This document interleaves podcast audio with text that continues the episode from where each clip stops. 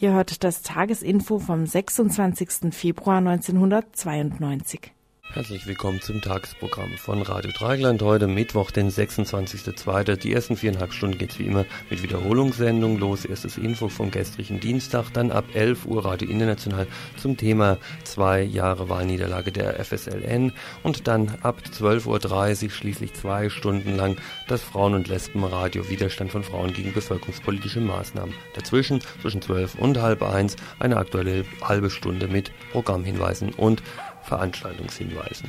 Dann das Live-Programm ab 14.30 Uhr Sendung in anderen Sprachen, Arabisch vom Palästina-Komitee Gruppenradio Punks gegen Langeweile um 16 Uhr, schließlich dies bis 17 Uhr, um 17 Uhr das Musikmagazin und dann um 18 Uhr ein Tagesinfo mit einer kommentierten Presseschau. Um 19 Uhr Antimilitarismus Radio, 20 Uhr KW Kulturelles, eine Lesung mit Werken von Daniel Charms und ab 21 Uhr viel Musik, Wave in Deadbeat macht den Anfang von 21 bis 22 und dann nochmal Wave in Incubus Sugubus von 22 bis 23 Uhr und schließlich Final Solution Musikinformatives, jede Menge Platten und neue Vorstellungen. Lasst euch überraschen, ab 23 Uhr. Soweit das Programm und jetzt das Info vom gestrigen Dienstag.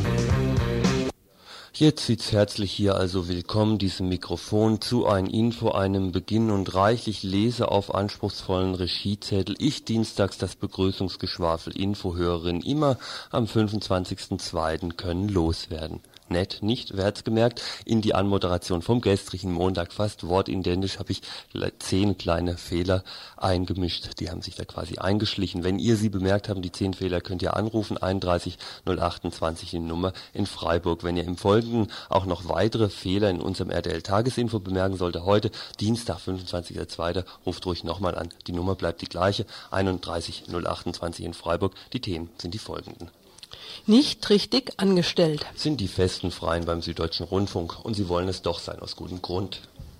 Propagandistische Falschheit. Werfen Anwälte und Anwältinnen von politischen Gefangenen der sogenannten Freilassungsdebatte vor. Falsche Versprechungen. Werfen die Metaller und Metallerinnen den Arbeitgebern vor. Neuer Streit in der Metallindustrie steht fast schon logisch auf der Tagesordnung.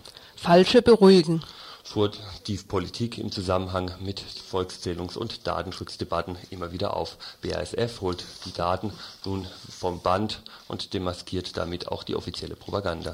Falsche Rechnung. Wer vom IKX-Projekt von Radio Dreigland gehört hat und nun einen Millionenregen auf das kleine Radio niederkommen sieht, hat falsch gerechnet. Klärung zur morgigen Jahreshauptversammlung des Freundeskreises. Falsche Wahrnehmungen. Von verschiedensten Seiten beim Prozess gegen Knut und Ralf und die Anforderung eines Wahrnehmungs Psychologen wird das Thema eines Live-Interviews nachher mit einem der beiden sein.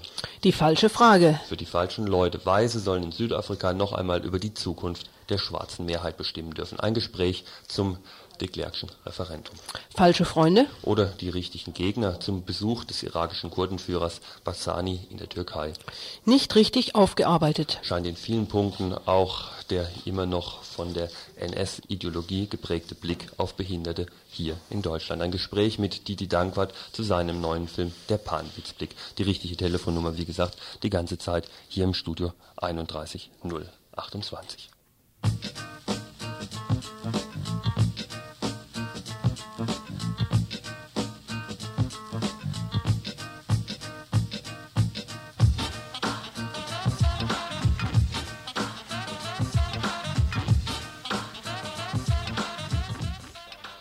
Durch drastische Sparmaßnahmen beim Süddeutschen Rundfunk sei der Arbeitsfrieden im Badischen Funkhäusle gefährdet. So zumindest die Journalistengewerkschaft DJV jetzt in einer Presseerklärung. Aus dem Bereich Fernsehen klagen nämlich 20 sogenannte feste freie Mitarbeiter auf eine Festanstellung. Hintergrund sind zum einen die Einsparungen im Honorarbereich durch den Süddeutschen Rundfunk. Einen weiteren Hintergrund, vielleicht auch entscheidender, ist aber zum einen die etwas merkwürdige Personalpolitik der meisten öffentlich-rechtlichen Rundfunkanstalten, ganze Abteilungen nämlich nicht durch tariflich abgesicherte Redakteure und Redakteurin, sondern eben durch frei feuerbare Feste betreuen zu lassen. Und zum anderen der stärker werdende Konkurrenzdruck mit den Privaten, der eben auch solche schnellen Einsparungen schon mal nötig erscheinen lässt. Deswegen jetzt der Ran auf die besser bezahlten und besser gesicherten Plätze im sicheren Funkhausetagen. Ein Rennen, der noch andere, ein Rennen, das noch andere Bereiche erfassen könnte und dann etwa zur Stampede von wesentlich mehr Mitarbeiter und Mitarbeiterinnen werden könnte, prognostiziert zumindest die Gewerkschaft DJV jetzt. Wie die derzeitigen Klagen ausgehen werden, lässt sich im Moment aber genauso wenig prophezeien wie die Zukunft der Personalpolitik im SDR überhaupt um die kümmern sich nämlich derzeit wieder einmal die Frankfurter Wirtschaftsdesigner von McKinsey. Auf der einen Seite werden betriebswirtschaftliche Anpassungsmaßnahmen vermutet, nämlich durch McKinsey, auf der anderen Seite durch die Gewerkschaften gar von Arbeitskämpfen gemungelt. Was, wo, morgen dann im Mittwochsinfo in einem ausführlicheren Beitrag zum Thema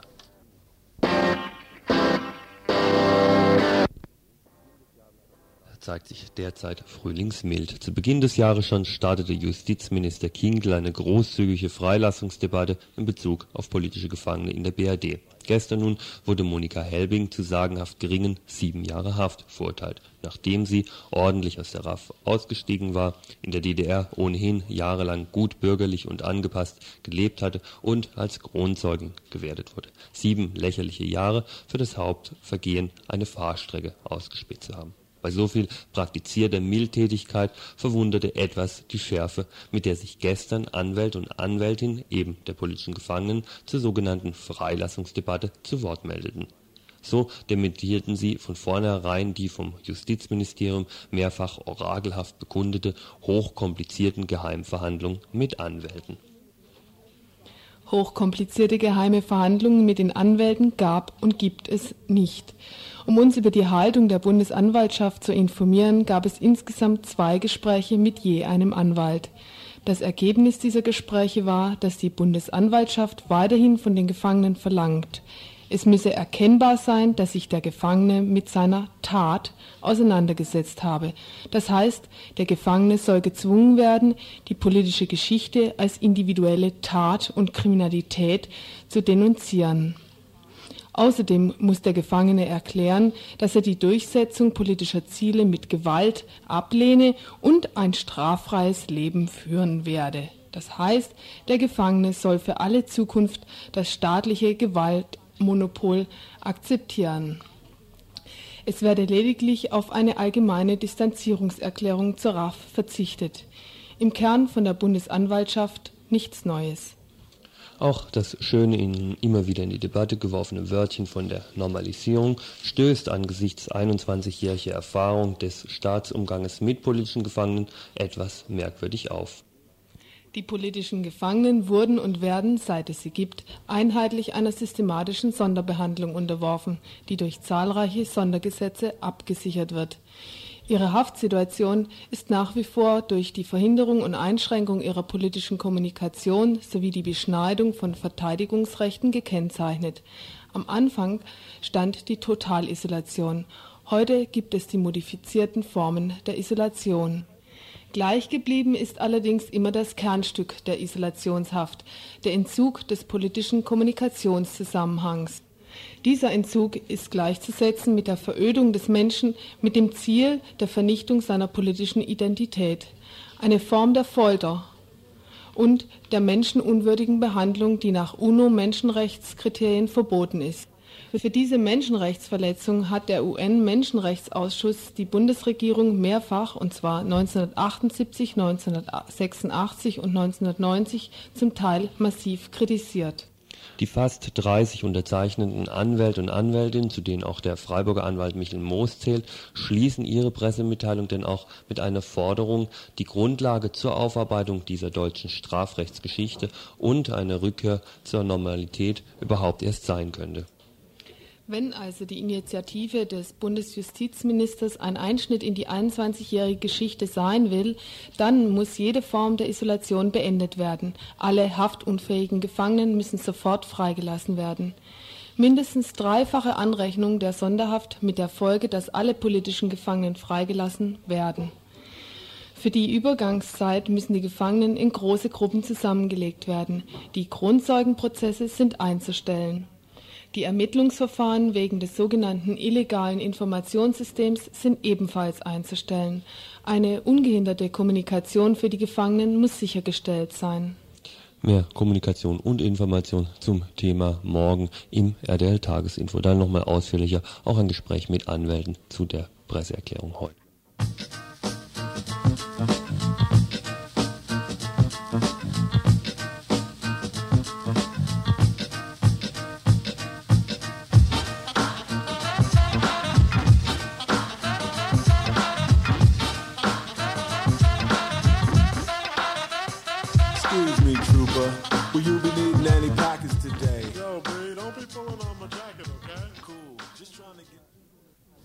Vertreterinnen und Vertreterversammlung der IG Metall.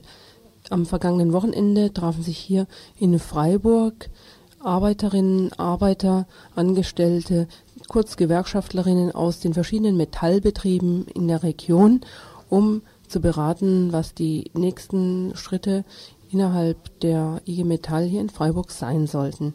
Ein entscheidendes Thema dabei war die Tarifrunde in der Metallindustrie. Uns berichten Wilfried und Eddie, die beide bei der Vertreterinnen Vertreterversammlung anwesend waren. Wir stehen ja zum Anfang der Tarifrunde. Das heißt eigentlich Anfang, wir sind schon eigentlich schon mittendrin. Die Forderungen wurden ja gestellt und die Forderung der IG Metall von 9,5 Prozent wurde ja auch am letzten Freitag von der großen Tarifkommission in Böblingen äh, beschlossen. Jetzt hatte ich gehört, dass ursprünglich ihr als südbadische oder Freiburger Vertreter eigentlich eine Sockelbetragsforderung, also einen gewissen Festgeldbetrag innerhalb der Forderung gefordert habt. Was ist denn damit passiert? Ja, den Festbetrag oder diesen Sockelbetrag, der wurde von uns zwar gefordert und auch in der Abstimmung ging er durch, aber ja, in dieser Tarifkommission in Böblingen wurde dann auch abgelehnt, nicht abgelehnt, aber es gab mehr Stimmen für. Also gegen, gegen diese, diesen Festbetrag. Also es blieb dann bei dieser Festforderung von 9,5 Prozent. Hat äh, das irgendwie noch zur Diskussion jetzt am Wochenende geführt? Also waren, waren eure Kolleginnen und Kollegen enttäuscht darüber? Teils dachte ich schon, ja, weil es kam vielleicht auch auf, dass man, dass die Leute so dachten, dass es doch so rausläuft, wie das, was vom Vorstand von Anfang an gesetzt wurde, also Gesamtvorstand. Also ich habe eigentlich auch erwartet, nachdem es eine sehr knappe Abstimmung gab damals in der Funktionärskonferenz über diesen Sockelbetrag, dass es da zu einer größeren Diskussion kommt. Aber die ist dann ausgeblieben. Das Einzige ist, ist nachgefragt worden, warum die Tarifkommission diesen Sockelbetrag abgelehnt hatten. Darüber ist dann kurz diskutiert worden, aber damit war das Thema beendet. Wie soll es nun weitergehen in der Tarifauseinandersetzung der IG Metall, also speziell vielleicht hier in der Region? Habt ihr da Näheres schon miteinander beredet?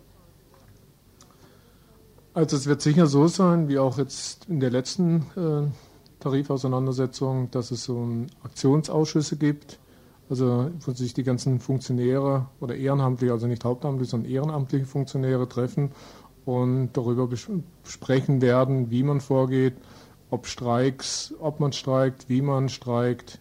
Also diese ganze Palette eigentlich.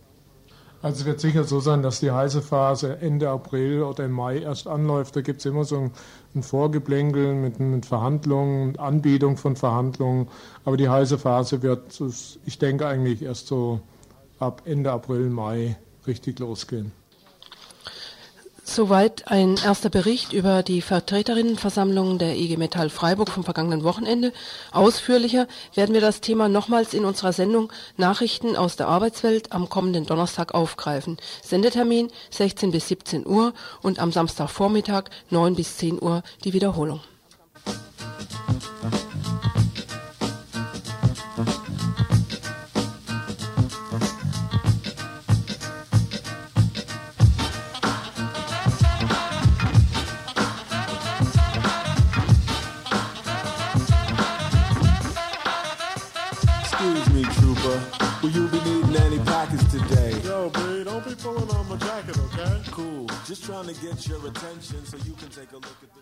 Ihr hört das Tagesinfo vom 26. Februar 1992.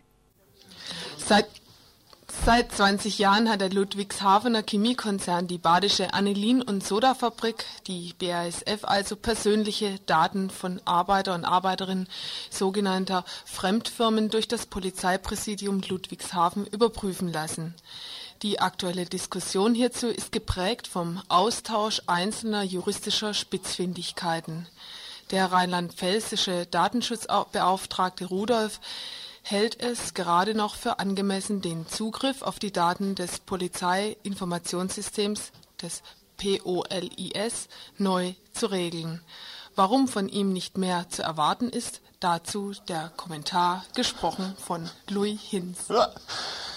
Mangelnde Verfassungstreue unterstellt der Kommentator der Frankfurter Rundschau den Datensammlern der BASF. Ganz so, als ob das Bekanntwerden dieser Art von 20-jähriger Rasterfahndungspraxis zwischen Konzern und Staat eine Ausnahme darstellt. Die Situation stellt sich aber anders dar.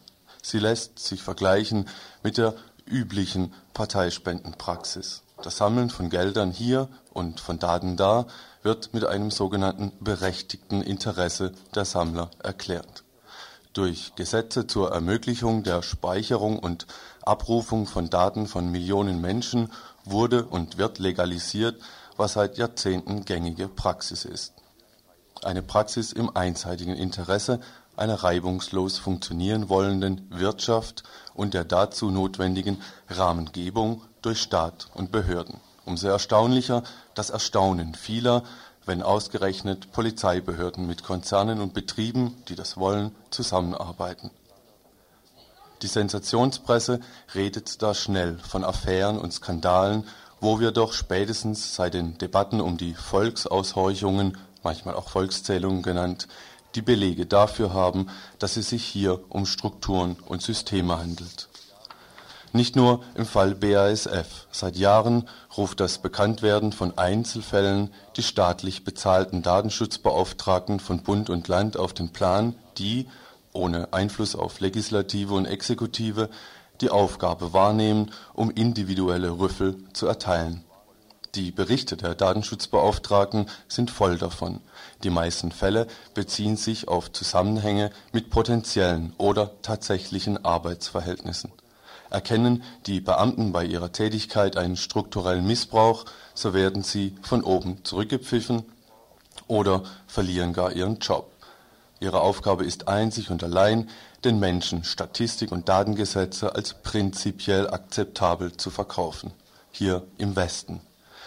Wer hier das Datenvernetzungssystem als System angreift, wird an selbiges im Osten verwiesen. Ein wunderbarer Vergleich. Ein qualitativer Unterschied ist vorwiegend in der inhaltlichen Zielsetzung der jeweiligen Aushorchung zu belegen. Nur wer sollte nach dem Ende der BRD die nachrichtendienstliche Tätigkeit des Landes angreifen können. Vor fünf Jahren war im Zusammenhang mit der sogenannten Volkszählung in einer Publikation mit dem Titel Restrisiko Mensch, herausgegeben von Rolf Gößner und der Bremer Initiative Bürger kontrollieren die Polizei zu lesen. Die Hauptgefahr liegt nicht im möglichen Missbrauch der Daten, sondern in ihrem legalen Gebrauch als Mittel der Herrschaftssicherung.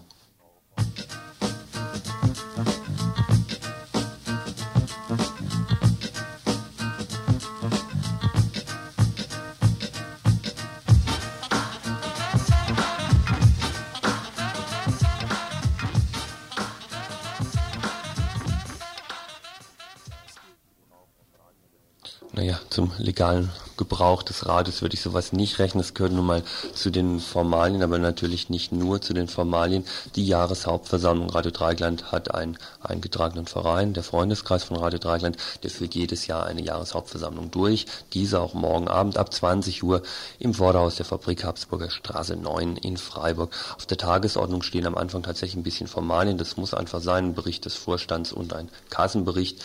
Dann eine Entlastung und auch eine Neuwahl des Vorstands, auch das eine Möglichkeit durch durchaus, wie ihr euren Einfluss als Hörerinnen und Hörer dieses Rates, als Mitglieder dieses Rates geltend machen könnt, im Rahmen der Mitarbeit in diesem Vorstand, wie auch immer.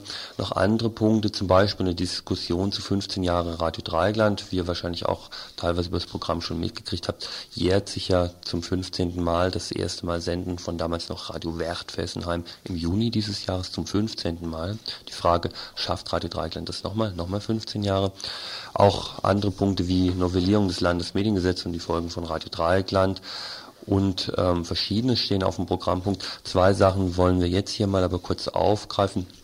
Die Traudel neben mir ist nämlich gleichzeitig eine der Mitarbeitenden in der Geschäftsführung von Radio Dreigland. Das heißt, ähm, in Sachen, wo sie sowohl mit Finanzen ähm, gut vertraut ist, sie gehört zu den Leuten, die damit gut vertraut sind im Projekt, die daran arbeiten. Gleichzeitig mit einem Projekt gut vertraut ist, das ähm, über verschiedene Stellen nach außen auch schon etwas bekannt geworden ist, äh, wo aber zum Teil auch falsche Informationen ähm, darüber aufgetaucht sind. Zum Beispiel heißt es da immer, ähm, dieses Projekt, da kriegt ihr jetzt doch eine Million Mark von der EG, das heißt, heißt, ihr seid doch jetzt reich, eigentlich seid ihr doch jetzt auf Mitgliedsbeiträge gar nicht mehr angewiesen. Wie ist es denn wirklich mit dieser 1 Million Mark, Traute? Ja, das ist ja schon mal das erste Gerücht, ähm, weil es ist natürlich keine eine Million Mark, die wir von der EG kriegen, sondern schlicht die Hälfte, weil die EG Projekte immer bezuschusst, nur mit einem 50 Prozent Anteil. Die anderen 50 Prozent müssen die jeweiligen Träger und Trägerinnen äh, aufbringen, beziehungsweise auch noch äh, Drittmittelfinanziers irgendwie kriegen. Aber ich finde, ehe wir uns über die Finanzen unterhalten, sollte vielleicht ein paar Worte gesagt werden, was das für ein mysteriöses Projekt ist. Das Projekt heißt IKX oder Interconnexiones und soll äh, zu einem Programmaustausch europaweit führen. Ein Programmaustausch zu entwicklungspolitischen Themen, zu Sendungen, Themen, die sich mit dem Trikont äh, beschäftigen. Und zwar die Idee, die dahinter steht, ist die, dass verschiedene europäische Radiostationen unterschiedliche Kontakte zu Ländern des Trikons haben, zum Teil aufgrund ihrer ehemaligen Kolonialgeschichte, äh, zum Teil aufgrund anderer Kontakte. Und dass dort eine Vielzahl von verschiedenen sehr wichtigen Informationen eigentlich vorhanden ist in den verschiedenen europäischen nicht kommerziellen Radiostationen, die überhaupt nicht ja, an entsprechend viele Hörer und Hörerinnen kommt, weil naja, ein kleines spanisches Radio sendet vielleicht nur für ihre Hörer und Hörerinnen, schafft wir senden hier im Dreieckland für eine kleine Gruppe. Und es wäre doch eine gigantische und tolle Geschichte, wenn diese ganzen wertvollen Sendebeiträge miteinander ausgetauscht werden könnten.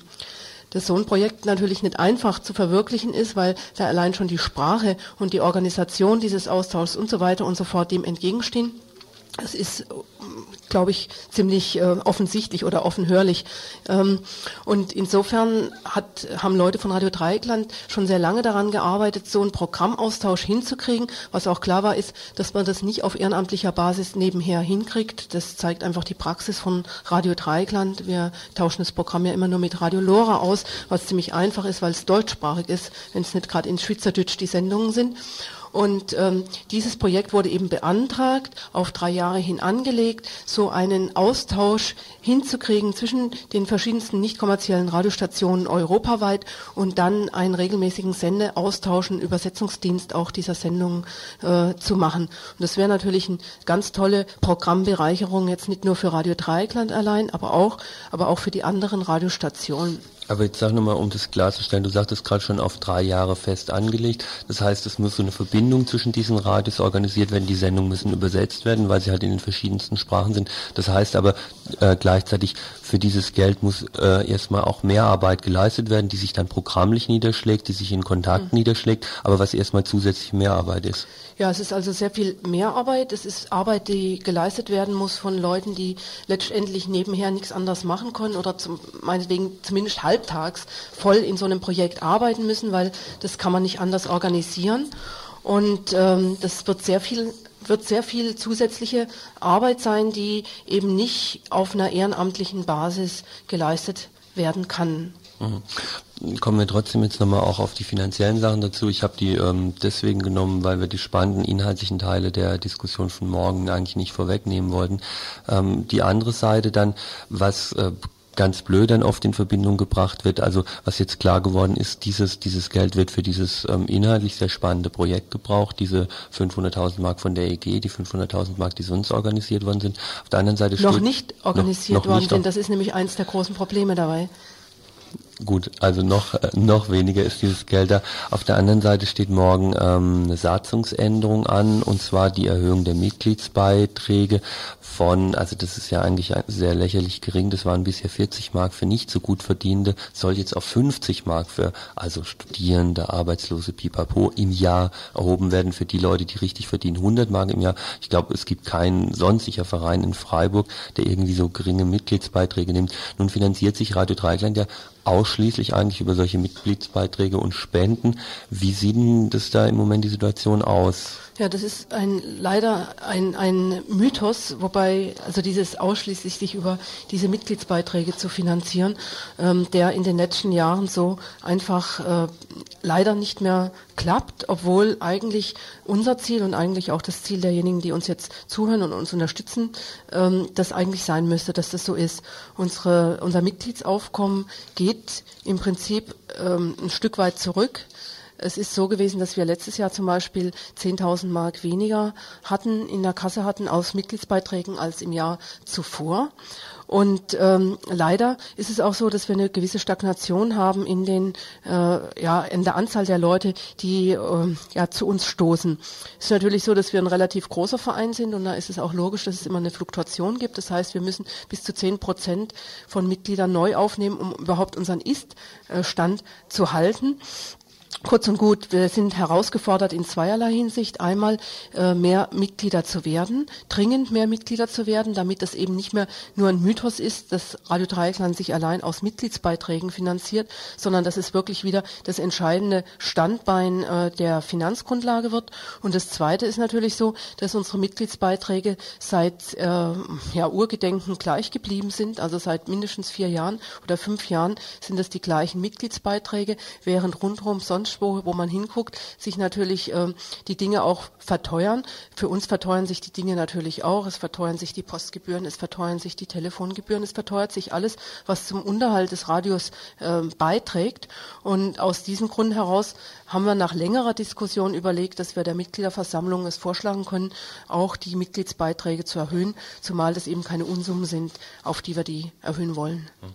Ganz klar ist aber, dass das Hauptziel neben dieser Erhöhung bleiben muss, wesentlich mehr Mitglieder noch für den Freundeskreis zu gewinnen, als das im Moment ist. Ihr könnt es euch bis morgen überlegen, dann könnt ihr sogar als stimmberechtigte Mitglieder noch auf der Jahreshauptversammlung teilnehmen. Ihr könnt auch hinkommen, dort direkt Mitglied werden. Sonst gibt es die Mitgliedsformulare hier zum Beispiel in der Adlerstraße 12 in Freiburg auf dem neuen RTL aktuell. Morgen Abend 20 Uhr Jahreshauptversammlung. Wie gesagt, da stehen natürlich noch viel äh, diese ganzen spannenden inhaltlichen Diskussionen auf dem Programm, wie zum Beispiel 15 Jahre Radio Dreigland schaffen wir das nochmal Perspektiven von diesem Interconnections Projekt und die Novellierung des Landesmediengesetzes. Was folgt daraus für Radio Dreigland und andere? Ja, und auch äh, von mir nochmal eine herzliche Bitte, dass möglichst viele kommen, damit wir auch wirklich über die einzelnen Punkte diskutieren können.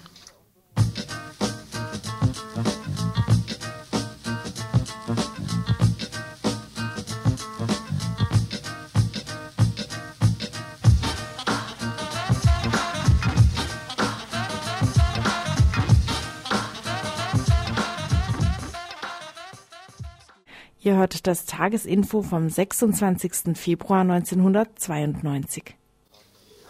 Wenn bei einem Thema im Tagesinfo von Kontinuität geredet werden kann, dann bei den Zusammenhängen um den Prozess gegen Knut Andresen und Ralf Gauger in Itzehoe bei Hamburg. Wir erinnern uns. Die beiden wurden ein paar Tage nach der Räumung des Flora-Parks hinter der Roten Flora in Hamburg Mitte letzten Jahres in der Nähe der Bahnlinie Hamburg-Kiel von Zivilfahndern aus Hamburg festgenommen. Seither saßen sie in Untersuchungshaft. Das Konstrukt, das gegen sie aufgebaut wurde, unterstellt ihnen, einen Anschlag auf selbige Bahnlinie gemacht zu haben bzw. es versucht zu haben.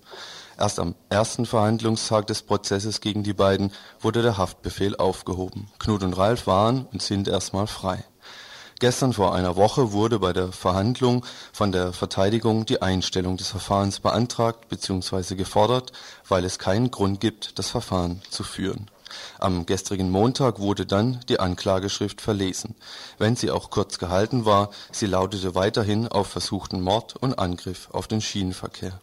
Das Verlesen der Schrift wurde von Anwesenden deutlich gestört. Für den nächsten Montag ist die Aussage der festnehmenden LKAler zu erwarten. Hierfür beantragte die Verteidigung die Hinzuziehung eines oder einer Wahrnehmungspsychologin. Nach der Haftentlassung Ende Januar erklärten Ralf und Knut, dass sie weiterhin zum Beispiel die Theke in der Roten Flora machen wollten.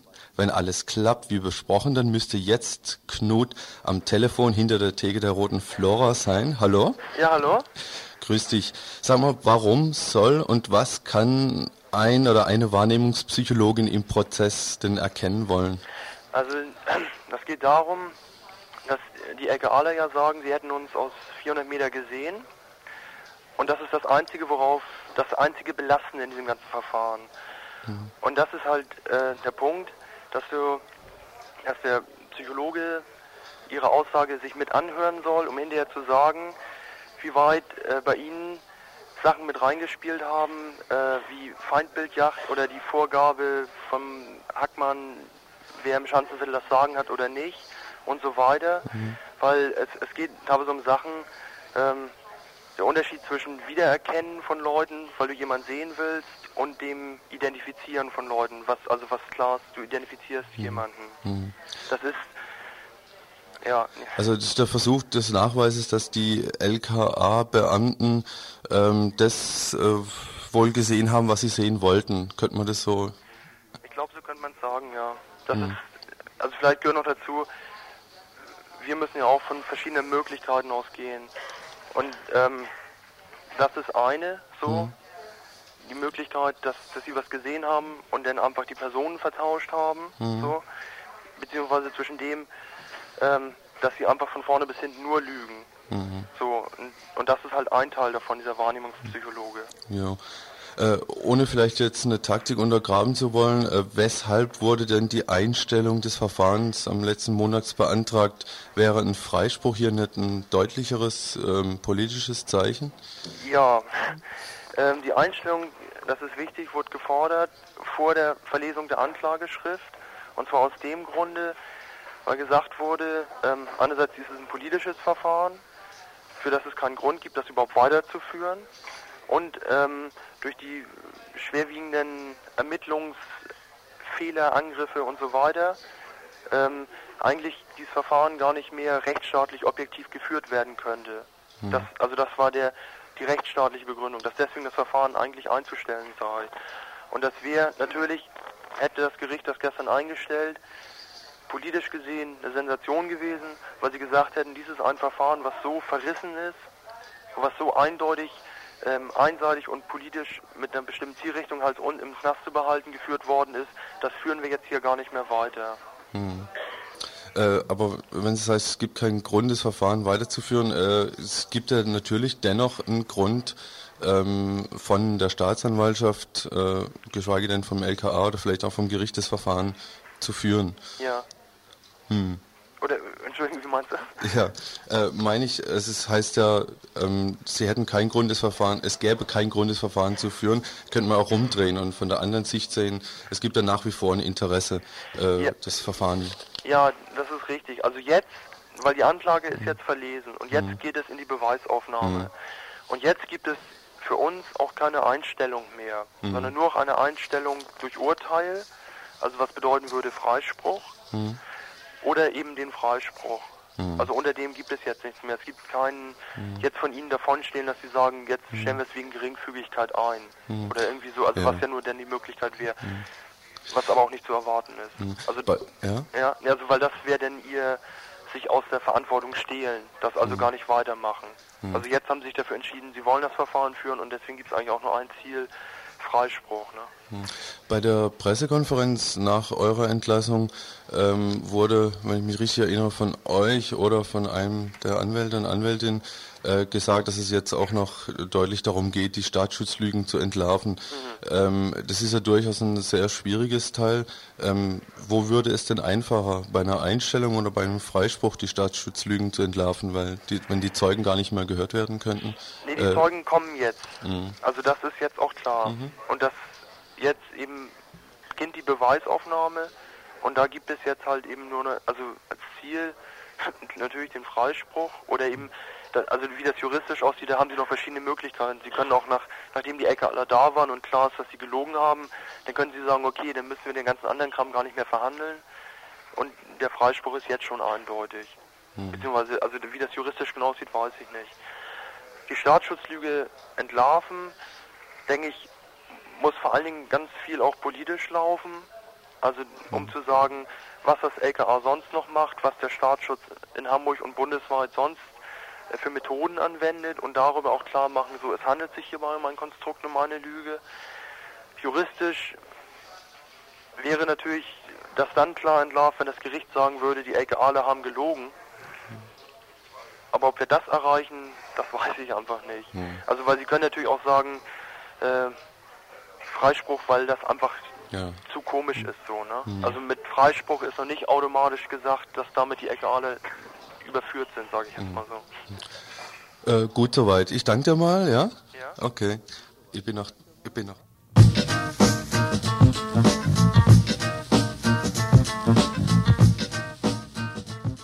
Ja, einige Hektik. Ihr glaubt, ich, ich glaube, ihr hört es auch draußen am Sender hier ein bisschen im Studio. Überraschung auch in Südafrika. Dazu jetzt ein Gast hier, der von de Klerk immer als unumkehrbare Prozess, der Entwicklungsprozess gegen die Apartheid ähm, scheint sich seit letzter Woche doch wieder möglicherweise, je nachdem wie die Weißen darüber befinden mögen, in Südafrika umkehren zu lassen.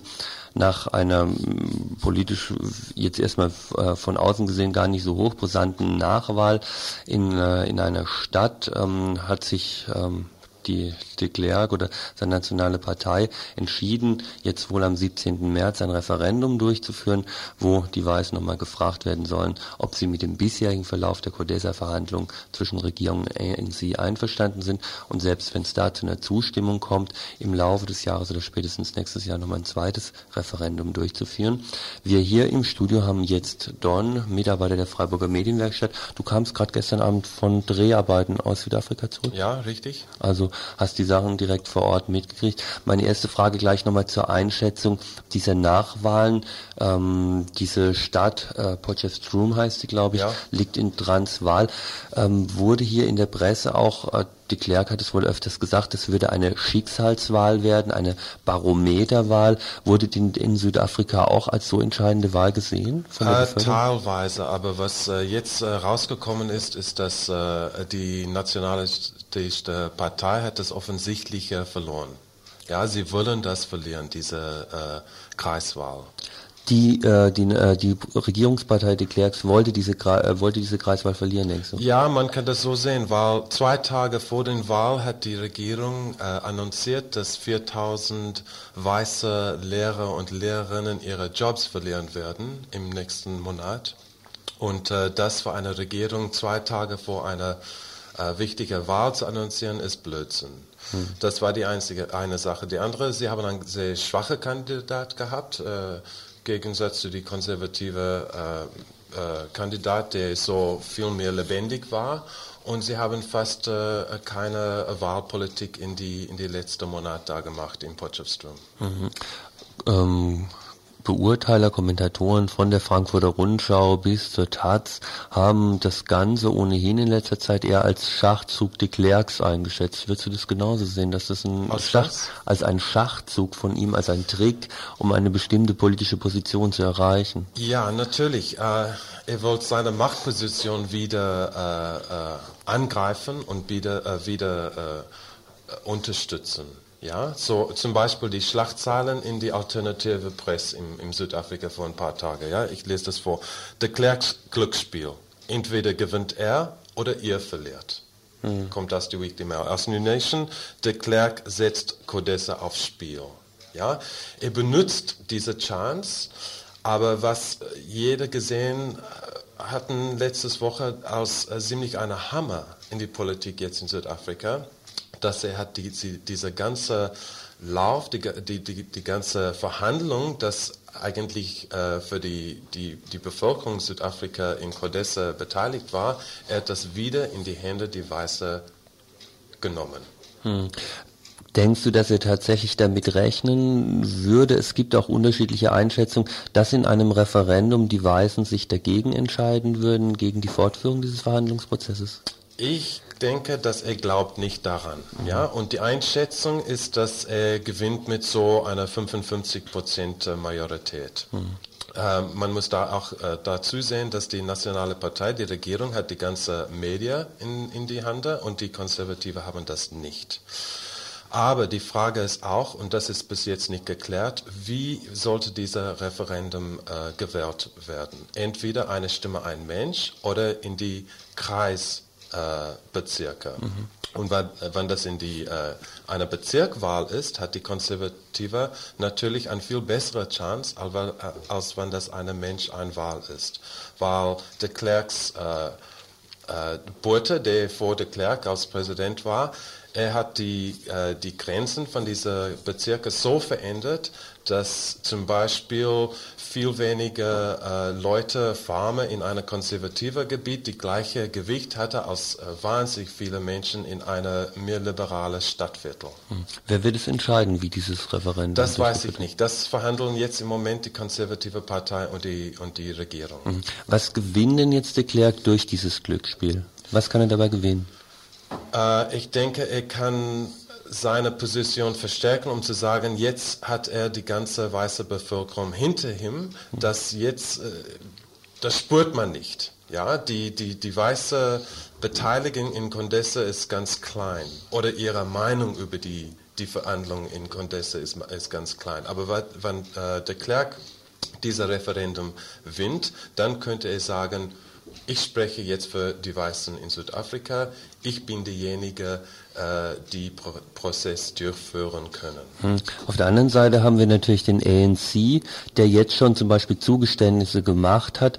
Ähm, es müsste nicht mehr unbedingt äh, eine basisdemokratische verfassungsgebende Versammlung gewählt werden, sondern es könnte auch von einem Interimsparlament dies geschehen. Ist jetzt auch die Frage, ob der ANC jetzt nicht in eine ganz komische Position kommt, wo er eigentlich, obwohl er bei diesem Referendum sämtliche Schwarzen überhaupt nichts zu sagen hat, wo trotzdem der ANC dann quasi eine Werbung für de Klerks Position machen müsste bei einem Referendum, wo der ANC überhaupt nichts zu sagen hat. Ja, das ist ganz verwirrend. Mhm. Ja.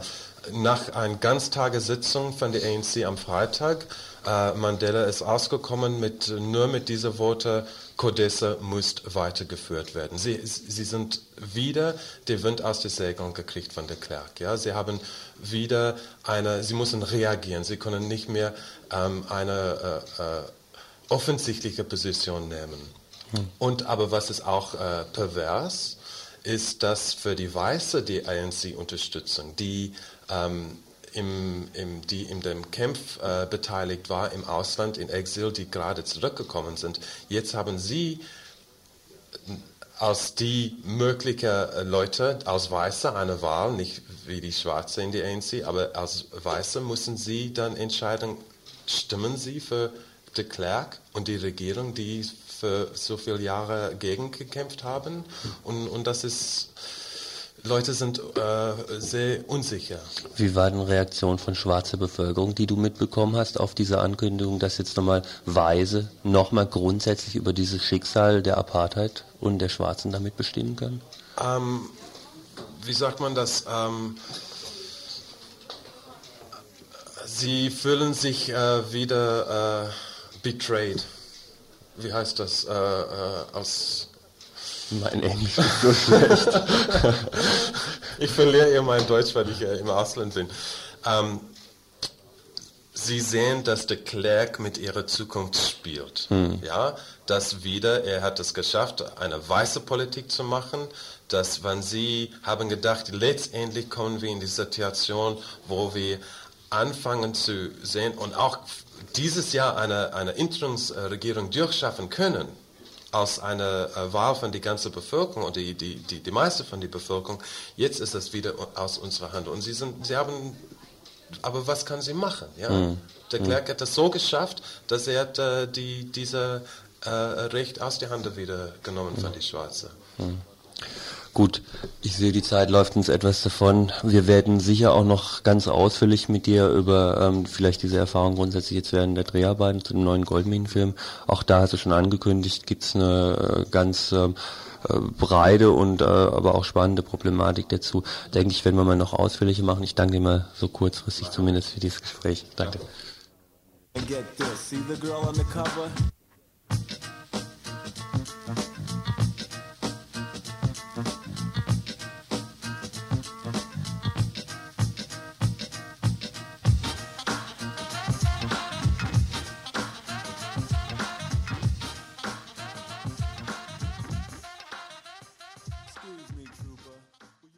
Ihr hört das Tagesinfo vom 26. Februar 1992.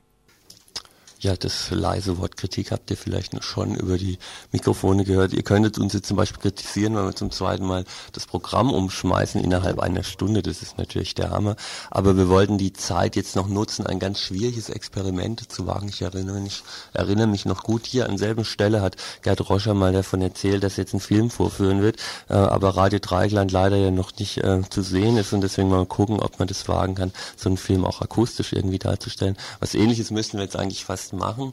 Wir sind eine Dreierrunde von hier Inforedakteurin, Redakteure und uns gegenüber oder in der Mitte sitzt Didi Dankwart von der Freiburger Medienwerkstatt, dessen Film Panwitzblick wir alle gesehen haben. Ob ihr ihn auch gesehen habt, weiß ich nicht. Ihr könnt ihn jedenfalls heute Abend nochmal sehen und morgen Abend heute um 19 Uhr im kommunalen Kino. Heute um 9 und morgen um äh, heute, heute um 9 und morgen ist das verschoben worden? Nee, so steht es im Programm. Ja, werden wir gleich nochmal, werden wir nochmal gleich versuchen rauszufinden. Ja, tatsächlich heute um 21 Uhr, morgen um 19 Uhr. Also gut. Ähm, wie gesagt, wir hatten diese Runde, ähm, wir haben uns gestern ein paar Fragen überlegt zu dem Film, dachten aber, die Schwierigkeit wird tatsächlich sein, dass einige Leute diesen Film überhaupt noch nicht gesehen haben. Von daher ist es ein bisschen blödsinnig, ist gleich mit Fragen einzusteigen. Vielleicht ähm, ist vielleicht ein bisschen dumm nach so einem langen Dreharbeiten, aber kannst du trotzdem mal versuchen, nochmal kurz zusammenfassen für Leute, die den Film nicht gesehen haben, was das Anliegen des Filmes ist? Also ich kann den Film nicht erzählen, das wäre zu schwierig. Also es ist äh, ein Versuch, äh, einen Blick zu definieren, der den, den ich von der These her sage, äh, schon immer da war von normalen Menschen, also von den sogenannten normalen Menschen gegenüber dem Anderssein, also der Behinderung, auch der Schwulen, auch andersartigen Schwarzen oder anderen Leuten. Ja. Ich habe das festgemacht an den Behinderten, aufgrund äh, meiner Auseinandersetzung auch mit äh, Nazi-Material, die sehr viel gearbeitet haben, um diesen Blick auch zu verstärken, indem sie zu ihrem Euthanasieprogramm eine ganze Reihe von propagandistischen Arbeiten gemacht haben. Und der Film setzt sich damit auseinander.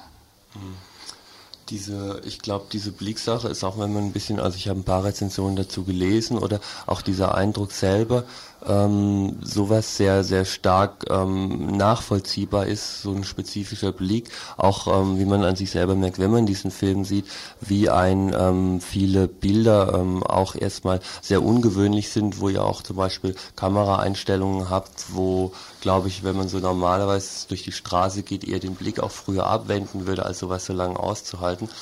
Eine andere Frage ähm, wäre aber das, was du jetzt auch gerade schon angedeutet hast, dass ja mit diesem Panwitz, er war ähm, einer der entscheidenden Mediziner im Nationalsozialismus auch, also wo diese, wo diese Kontinuität hergestellt ist. Nee, das stimmt nicht ganz, Jörg, mhm. weil ähm, also Panwitz war einfach ein ganz äh, durchschnittlicher äh, Nazi, der in den Buna-Werken, die im Auschwitz, dem äh, Konzentrationslager angeschlossen war, äh, als Chemiker gearbeitet hat. Und eigentlich ist das Interessante ja eigentlich auch, dass Primo Levi den Blick eines Durchschnittsnazis beschreibt, der ihn anschaut und nicht etwas äh, rausragendes oder etwas äh, Spezielles, wo man das auch wieder festmachen könnte, zu sagen, ja, ja, es gab ja halt, es gab ja die bösen Nazis, ne? Hm. Wie Goebbels oder andere, ja. Hm.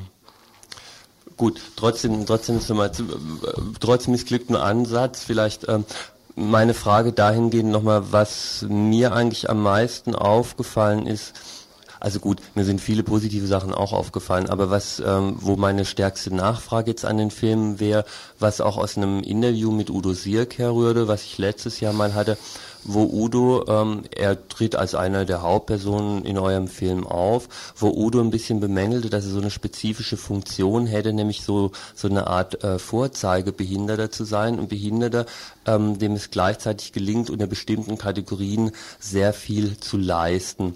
Ist nicht ein bisschen so die Gefahr in dem Film, dass diese Behinderten, die gezeigt werden, alles sehr leistungsfähige, sehr kritische, sehr intelligente, sehr kämpferische Behinderte sind und dass man tatsächlich ein bisschen so ähm, hm, Gefahr läuft zumindest auf das, was in den Propagandafilmen ja auch gezeigt wird, ähm, reinzufallen. Menschen, wenn sie nichts leisten, sind sie eben nicht äh, nichts wert und wenn sie was leisten, dann sind sie natürlich was wert. Ja, aber weißt du, du stolperst schon wieder rein, ja, weil die Frage ist natürlich, wenn du sagst, das sind ja ganz intelligente, äh, leistungsstarke Menschen, ja, das impliziert ja erstmal, dass die Behinderten nicht leistungsstark sind und intelligent. Sonst würdest du das ja nicht feststellen. Nein, nein, nein, nein. Es ist, also, das ist doch ganz, also, Udo Sirk ist ein, ist ein Konkretautor und ein Taz-Autor, der schreibt, also, ja, das natürlich. ist, ähm, der ist einfach wesentlich leistungsfähiger als der deutsche Durchschnittsbürger, möchte ich mal sagen. Er ist einfach, er ist ein, Udo Sirk ist kein Durchschnittsbürger. Naja, aber weißt, weißt du, wenn ich jetzt einen Film gemacht hätte über Fußball, ja, und äh, ich hätte dann irgendwie mit Beckenbauer und äh, äh mit Rudi Völler diskutiert, ich glaube nicht, dass mir dann die Kritik äh, vorgeworfen werden würde, warum nimmst du nur einen Bundesligaspieler und den äh, Nationaltrainer oder Ex-Nationaltrainer der deutschen Fußballmannschaft und wo ist äh, der Bezirksligist, der auch gerne ein großer Fußballer sein wollte, ja? Also es, es ist immer die, die Frage, das mit diesem Edelbehinderung oder diesem Vorzeigebehinderung, das finde ich irgendwie falsch, weil ich kann ja mit dem nicht vorzeigbaren, also demjenigen, der sich irgendwie schwerer artikuliert, eigentlich auch nur wieder bestehende Vorurteile bestärken oder unterstreichen. Und die Absicht eigentlich war nicht, irgendwie jetzt vier Menschen vorzuführen, die jetzt besonders intelligent und vorzeigefähig sind, sondern äh, vier Menschen, an, mit, mit vier Menschen zu arbeiten, die formulieren, was sie empfinden. Ja? Und das ist es in erster Linie, glaube ich, egal, ob sie jetzt Vorzeige- oder edelbehindert sind. Naja, also ich wollte da vorhin gerade einwerfen, aber jetzt äh, jemand zu nehmen, der geistig behindert ist zum Beispiel. Habe ich mir ähm, überlegt das fällt ja nun weg. Also das ist mir zumindest aufgefallen, dass ja du Bilder zeigst, mhm. ja, historische Bilder, auch Bilder dann, also früher als der Nationalsozialismus, später dann auch äh, Filme aus dem Nationalsozialismus, die genau ja diese geistig Behinderten auch einfangen. Ja, und dann ist natürlich schon die Frage, ähm, was ist mit denen und ist dann dieses, was nachher der, dieser, dieser Singer, ähm, der ja diese Sterbehilfe und auch dieses Töten von, von Behinderten ganz offen, übrigens. ganz offen propagiert, ja, ähm, der sagt ja, gut, solange Behinderte in der Lage sind, ihr eigenes Leben einigermaßen zu führen, ist das in Ordnung, ja. Und da ist die Frage an dich, wieso diese Auswahl und wieso zum Beispiel sowas rauslassen wie geistig Behinderte? Naja, ich habe natürlich schon lange darüber nachgedacht, ähm, wie kann ich eigene Bilder machen, wenn ich diese, äh, also wirklich auch zynischen und, und exekutiven Bilder der Nazis sehe, ja, also die eigentlich die Menschen immer dazu hergenommen haben, um sie eigentlich zu exekutieren, auch filmisch zu exekutieren, ja und äh, Körper abfahren, um zu beweisen, dass sie schlecht aussehen oder ein Licht von unten schmeißen, um damit auch eine bestimmte Dämonisierung reinzubekommen. Und ich habe natürlich versucht oder lange auch darüber geredet mit vielen Leuten und Freunden, wie kann ich Bilder machen, die dem etwas entgegensetzen. Und es war für mich eine tierische Verantwortung, also mit vier Behinderten zu arbeiten, äh, die mir vor der Kamera eigentlich ihre Problematik, also auch eine bestimmte Form von Prostitution betreiben. Erstens mal sind sie in dieser Gesellschaft äh, säkularisiert und, äh, und unter Wert. Und zum Zweiten ist es auch so, dass Sie natürlich jetzt vor der Kamera nochmal genau das demonstrieren müssen. Das war eine relativ große Verantwortung, die ich da zu tragen hatte. Und äh, wenn ich jetzt mit Geistesbehinderten gearbeitet hätte, ja, dann muss ich sagen, a, ich habe es mir nicht zugetraut. Also ich bin da einfach nicht weit genug, als dass ich wirklich mit einem würdevollen Umgang auch mit Geistesbehinderten in einem Film äh, eingehen hätte können. Und das Zweite ist, dass das gesamte filmische Konzept anders hätte laufen müssen. Also die Montage und so wie der Film jetzt konstruiert ist, versucht er ja eine These zu verifizieren vielleicht oder eine, These zumindest rausarbeiten. Und ähm, mit Geistesbehinderte, glaube ich, hätte ich einen ganz anderen Film machen müssen. Ja, ich hätte müssen viel stärker auf ihn eingehen, nachdenken müssen, wie lässt sich so etwas auch wieder filmisch transportieren.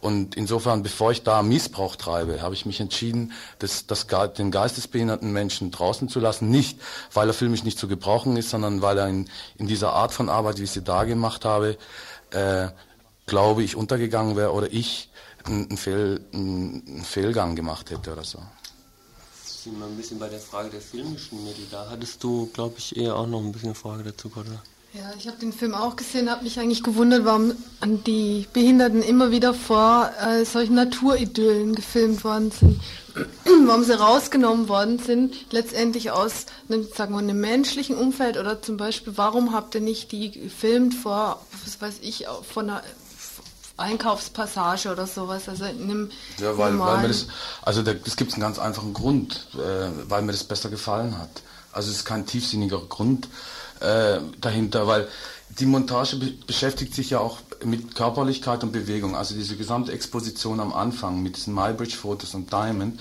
ist eigentlich eine äh, Exposition über Körperlichkeit, über Bewegung. Ja? Dass es nicht nur eine Form von Bewegung gibt, so wie Mybridge das versucht mit seinen Fotos zu machen, indem er den normalen Menschen äh, fotografiert und daran eine Bewegungsstudie ableitet, sondern dass es unterschiedliche Formen gibt. Und für mich ist es eigentlich auch mehr eine Metapher. Also alle Behinderten beginnen innen, ja, innen im Raum und äh, gehen während des Filmes nach außen, ja. Und es ist so eine, eine, metaphysische Ebene von Bewegung, so wie in diesem Film sehr viel gelaufen wird oder gefahren oder so etwas. Und äh, diese Travelings mit diesen Monitoren, das war für mich nötig, weil ich eine Distanz brauchte. Mhm, das draußen. muss man vielleicht kurz erklären, was das ist. Travelings mit Ja, also eine Kamera. Es sieht einfach so aus, vielleicht kann ich es beschreiben, ganz naiv, so wie ich es gesehen habe. Äh, man sieht im Hintergrund eine Landschaft und davor wird mit in Form, also eine Hand hält im Prinzip einen Bildschirm, auf dem dann ähm, ja was stattfindet. So. so, ist es. Wo eine Einblendung mhm. gezeigt wird aus einer ganz anderen Situation. Mhm. Ja, und das sind Bilder, die, die, die für mich auch irgendwie, die ich so nicht akzeptiere und es auch klarstellen musste, visuell klarstellen musste, dass es da eine Distanz gibt zwischen mir und diesen Bildern, ja. Und äh, es hat auch etwas von einem Spiegel vorhalten. Und natürlich hätte ich das können auch in einer Einkaufspassage machen. Das ist nur ein bisschen zu laut und es waren mir zu viele Leute. Und außerdem wohnt Udo im Norden da. Er hat da eine Dacia oder ein, ein kleines Ferienhäuschen und da haben wir dann gedreht, ja. Und äh, der Garten, in dem er sitzt, das ist sein Garten. Und äh, bei Wolle, also das, der, der in dem Rollstuhl sitzt vor diesem Kornfeld, das ist bei ihm vor der Tür, ja. Und insofern war es für mich jetzt nicht eine tiefgründige äh, Analyse darüber, was Natur und, und äh, Behinderung und das eine ist eben nicht mehr gut und das andere ist reich, sondern es ist, äh, ja, es hat eine visuelle Kraft, glaube ich. Und, und, das war das Primäre ja. eigentlich für, für diese Überlegung. Mich würde vielleicht abschließend, weil die Zeit uns davonläuft, noch interessieren, wie denn Reaktionen auf den Film, also ob du dazu schon was sagen kannst, was für Reaktionen ja, also es gibt auf den Film einerseits jetzt sagen wir mal von Nichtbehinderten und andererseits auch von Leuten, die sich vielleicht mit den Leuten, die dort zu, zu Wort kommen, auch ein Stück weit identifizieren. Also es ist, es ist ganz unterschiedlich. Also generell kann man sagen, dass die Leute in, in der Regel sehr betroffen oder nachdenklich sind. Und äh, ich eigentlich auch immer eine zehnminütige Pause mache, weil einfach auch eine Chance geben will, das irgendwie so irgendwo hinzustecken.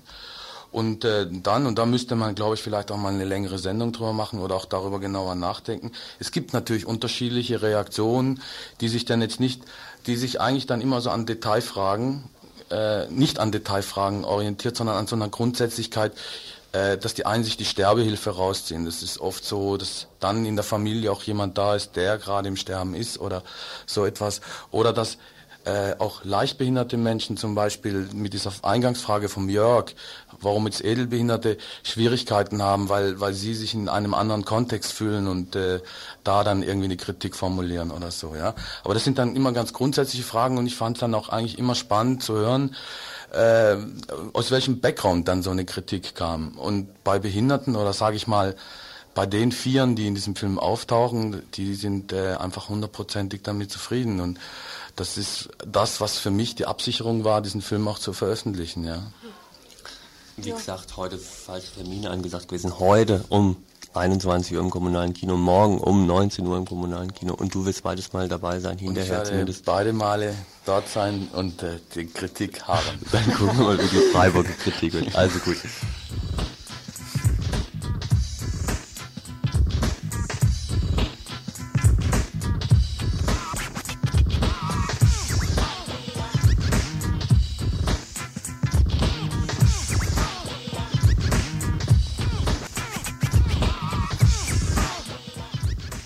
Der Beitrag übrigens im Info ausgefallen ist, das war der zum Besuch des irakischen Kurdenführers Bassani in der Türkei. Der wird unter Umständen morgen im Info wiederholt. Gesendet.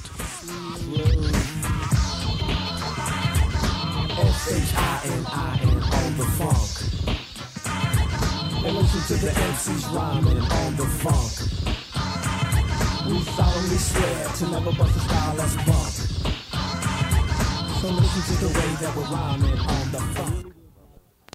Und das war mal wieder das Dienst Tagesinfo von Radio Dreieckland.